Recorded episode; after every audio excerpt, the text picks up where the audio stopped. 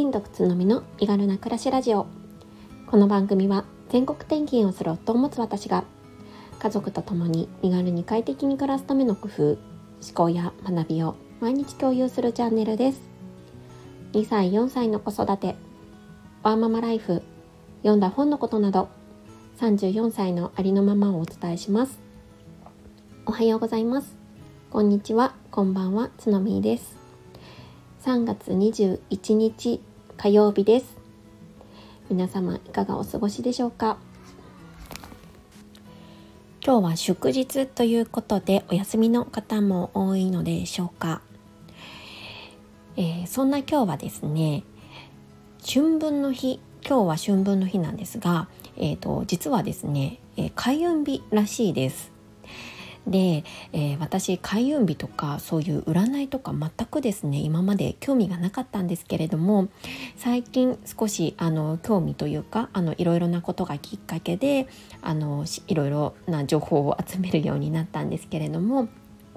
その、えーと、きっかけになった理由とかあと本日ですねやった方がいいよっていうようなことをですね、えー、お伝えできればなと思いまして、放送したいなと思いますよろしければお付き合いくださいえー、今日なんですけれどもですね3月21日はトリプル開運日ということらしくって、えー、一粒万倍日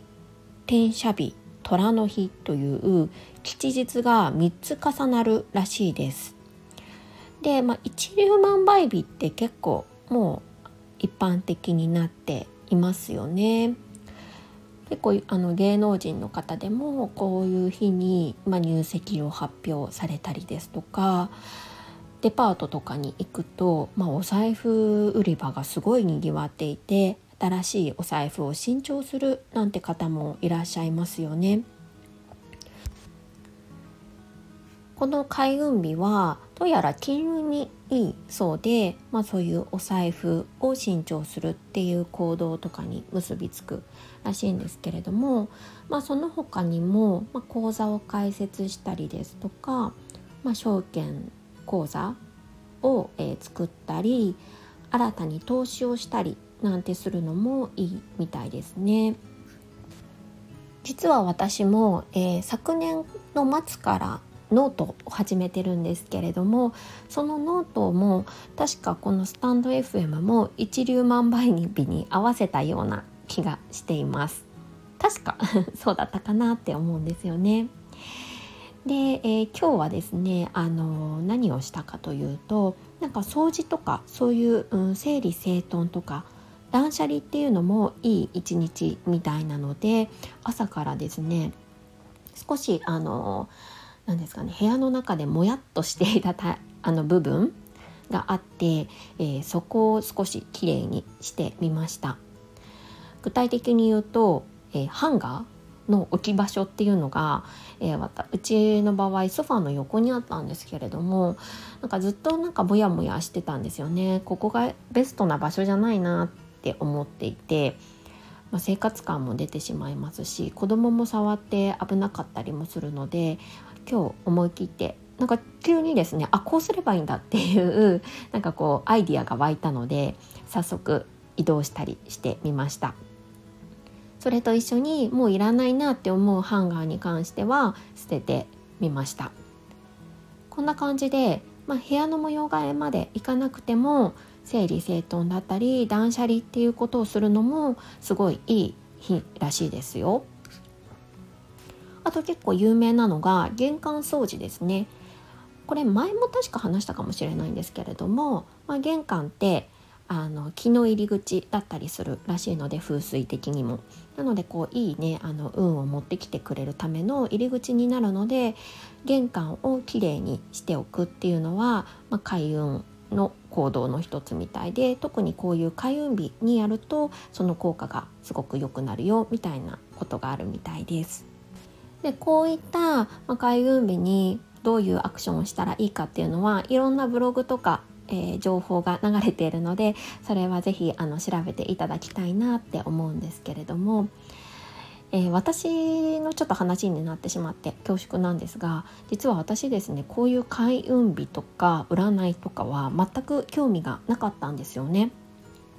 で、まあ、じゃあなんで、えー、今こういうような、えー、情報を取りに行ってるかっていうと、まあ、このですね考え方が、えー、少しですね変わるきっかけ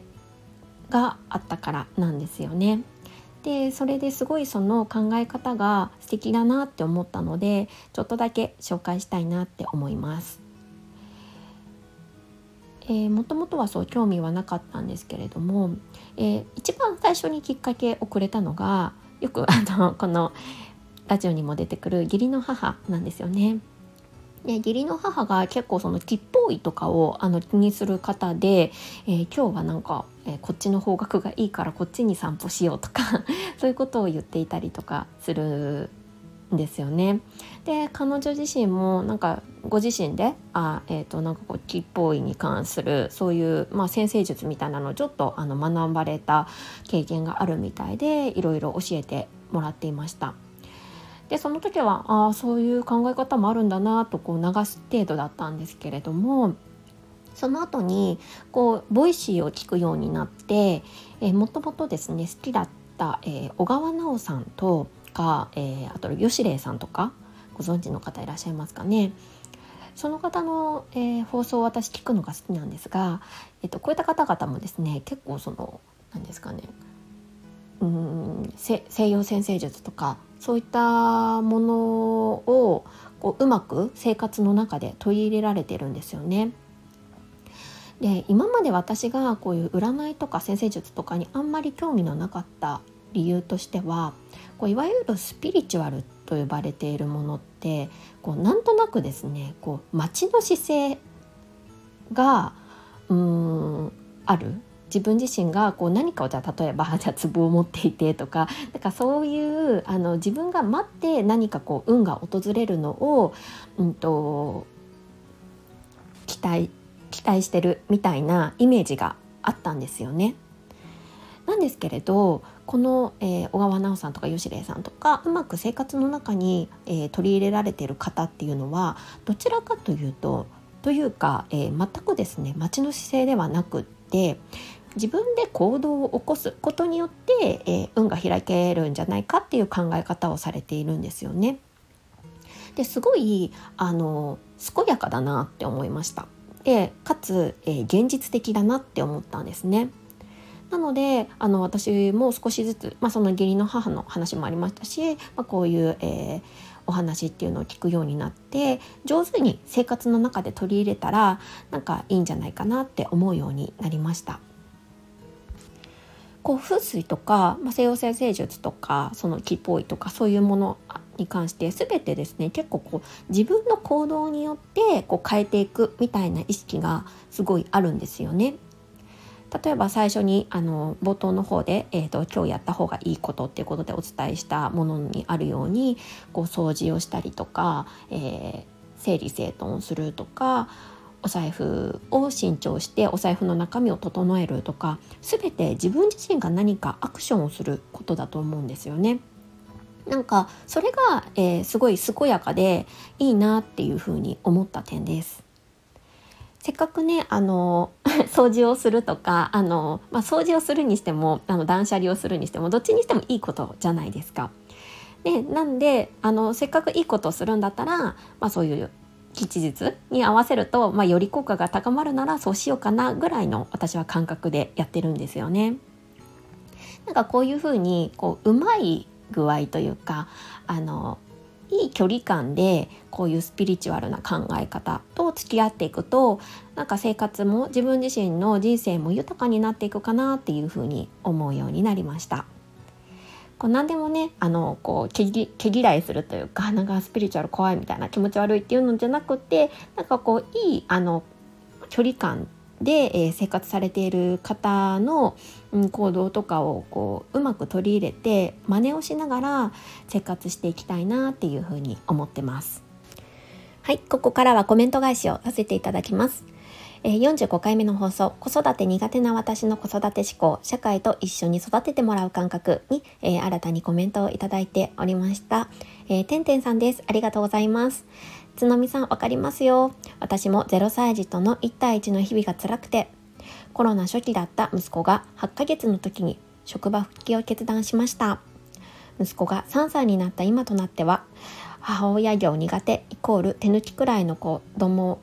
手抜きくらいが子供自身も主体的主体性が育ちやすい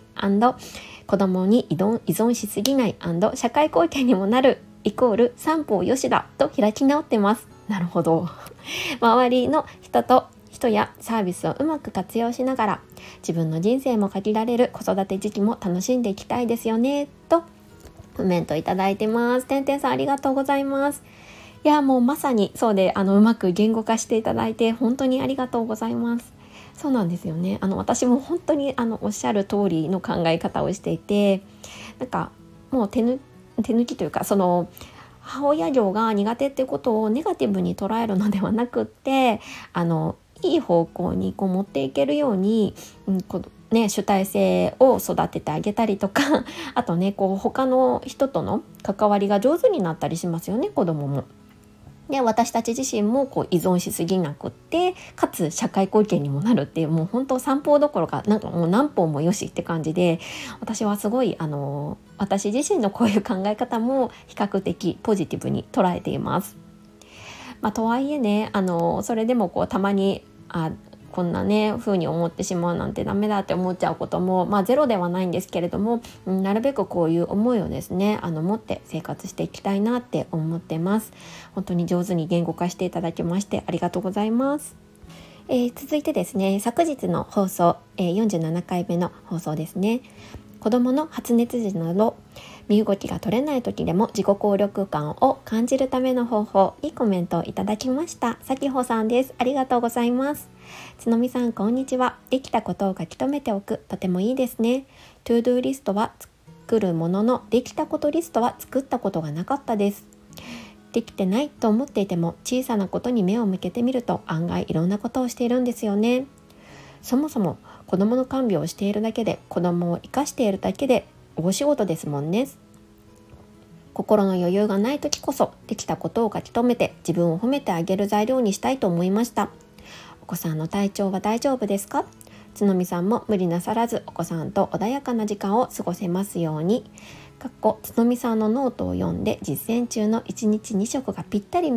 ぴったり体にはまって最近絶好調ですとコメントをいただきました。先ほさんありがとうございます。あおかげさまでですねあの子供たちはすっかりもう今日にはもう熱が下がりまして 元気に過ごしてます。まあ、今日はね祝日なので家族でゆっくり一日過ごしてで明日には保育園行けるかなっていう感じですね。でこの回ではそう何もできないって思っている一日でもちょっとしたこと普段は気にも留めていないことをメモとか、えー、手帳とかに書き手を書き留めておくと自己効力感が上がるんじゃないですかねっていうお話をさせていただ回になります。ね、あの共感いただけて嬉しいです。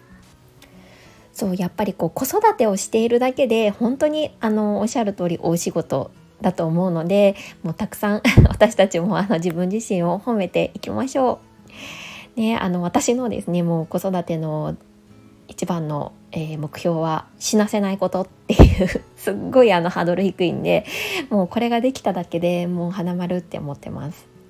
ね、それからあの断捨離断捨離じゃないすいません。えっ、ー、と1日2食の断食ですね、えー、こちらやっていただいてるってことでありがとうございます。そうそうこの話もねあの次回ぐらいにねしたいなって思ってるのでちょっとお話をさせてください、えー、実践していただいてしかもねあの感想までいただいてとっても嬉しいです。